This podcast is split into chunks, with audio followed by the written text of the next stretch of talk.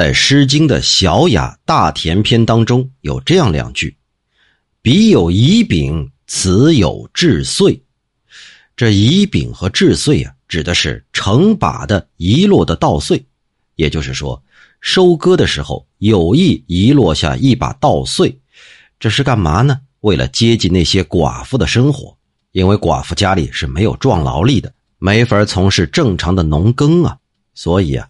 慢慢的就形成了一种风俗，农村麦子成熟的时候，妇女儿童几十人成群跟在收割人的后面收拾那些遗留下的麦穗，称之为拾麦。而主人家呢也并不干涉，就像古代的时候那样。然而啊，到了现在，人情是逐渐淡薄，唯利是图啊。收割的时候遗留的稻穗也就不多了。拾来的不够吃，那就经常有盗窃抢夺的事儿。渐渐的，也就失去了古代的时候那种仁慈的心意了。所以啊，到了四五月间，这露宿的妇女啊，遍地都是。有那么几个妇女在静海的东面，天黑以后啊，趁着夜里凉快赶路，远远的就望见一个地方好像是有灯火，就要赶过去，想要讨点吃喝。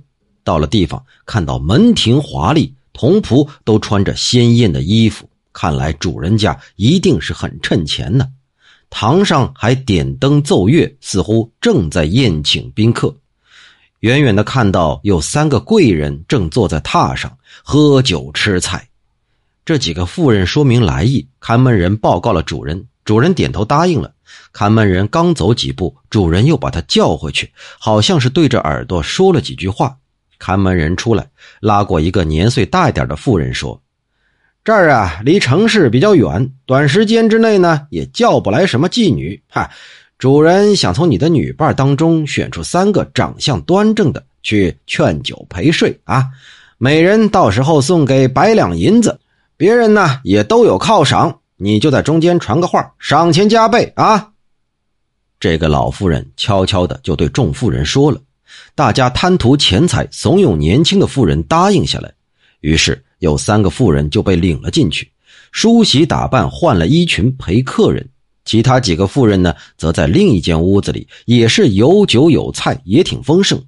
到了夜里，三个贵人各自搂着一个女人到了自己的住处，全家都灭了灯烛睡了。